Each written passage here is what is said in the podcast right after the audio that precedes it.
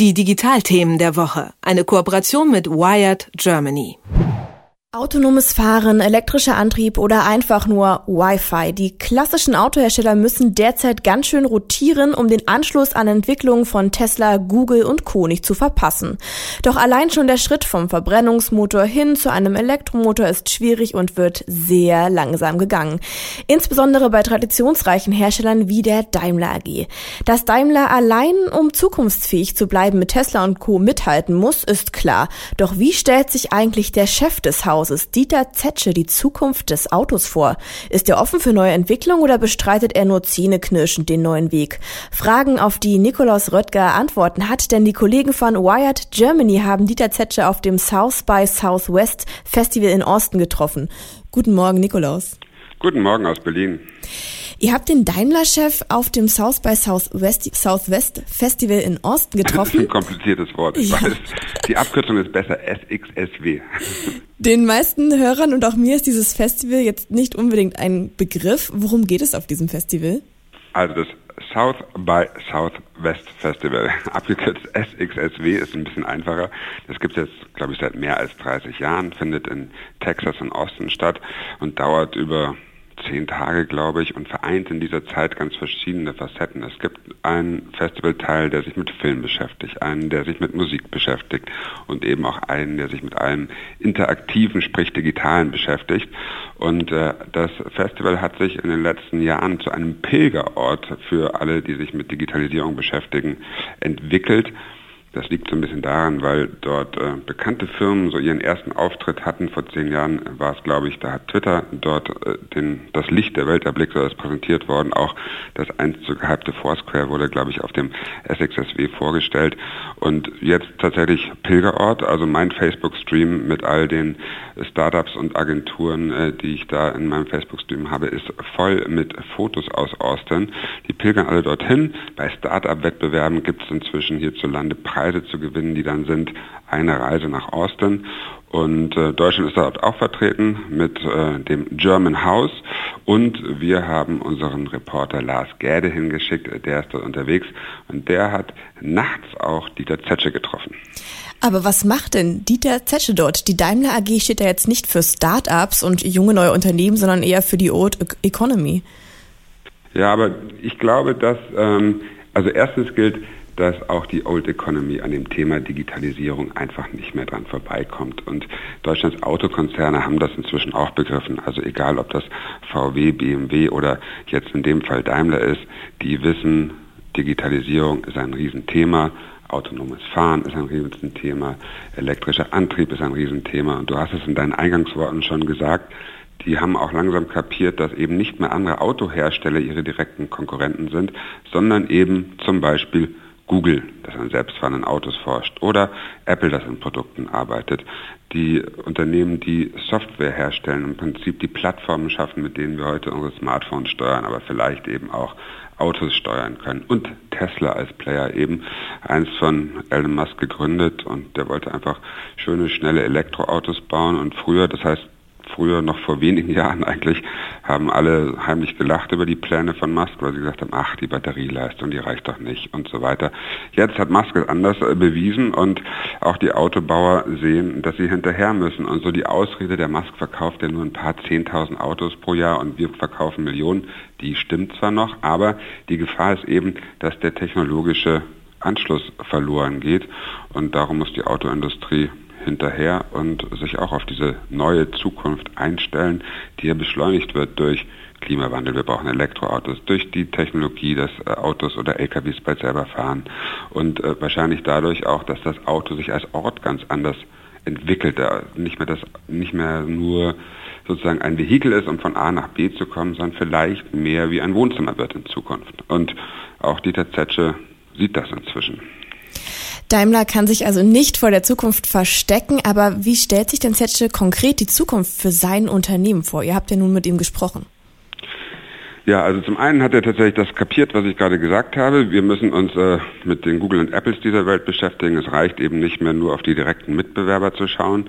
Ähm, er weiß, dass wir im Prinzip in, oder dass er auch seinen Kunden in Zukunft Sachen anbieten kann, die wahrscheinlich noch Science Fiction waren vor ein paar Jahren.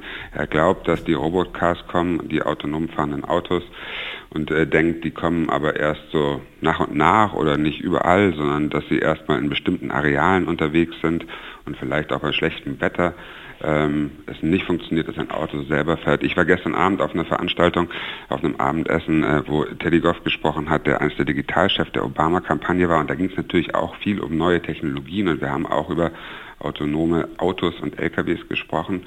Und äh, da war auch so eine Meinung am Tisch, an dem ich saß, dass wahrscheinlich sowas wie LKWs, die autonom fahren und direkt von A nach B müssen und dann vielleicht einfach eine rechte Spur auf der Autobahn benutzen, relativ schnell kommen, dass ähm, alles, was so Stadtverkehr ist, vielleicht noch ein bisschen braucht, weil kennt das Robocar jede Baustelle und jede Abkürzung. Ähm, ich selber freue mich darauf, wenn ich nicht mehr Stop and Go selber machen muss, sondern mein Auto das übernehmen kann irgendwann. Und Zetsche weiß, dass es kommt und er weiß aber auch, und das ist, glaube ich, die große Herausforderung für riesengroße Konzerne, er weiß aber auch, dass er seine, seine Mitarbeiter mitnehmen muss. Und dann gibt es natürlich in den Unternehmen Leute, die sind da schneller und agiler unterwegs und es gibt äh, Bereiche, in denen ist es nicht so, aber du musst sozusagen als Konzernlenker auch das Denken im Konzern verändern und dich auf die Digitalisierung und auf die neuen Prozesse einstellen. Das weiß Zetsche auch.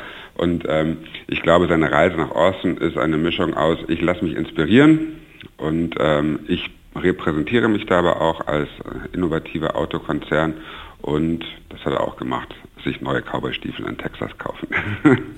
Normalerweise dauert es ja ein wenig, bis man ein Interview mit jemandem wie Dieter Zetsche bekommt. Auf eurer Internetseite sieht man aber auch ein Video von diesem Interview und auf dem sieht Zetsche ganz leger im gestreiften Hemd, steht er da in der Stadt vor eurer Kamera und es wirkt so, als wäre euer Team ihm zufällig auf der Straße begegnet. War es auch so?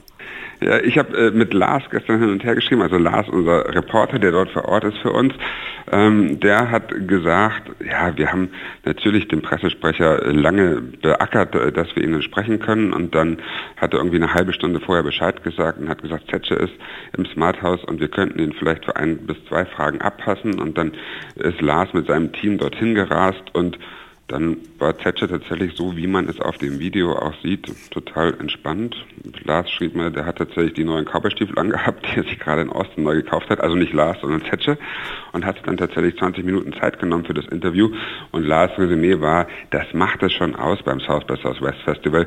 Man kann die Leute tatsächlich einfacher ansprechen und alles ist recht offen und locker und eben anders, als es normalerweise in großen Konzernen mit viel Hierarchien ist. Und das Direkte macht das Festival aus, mein Glas. Und dadurch hat er eben Zetsche auch sprechen können dort.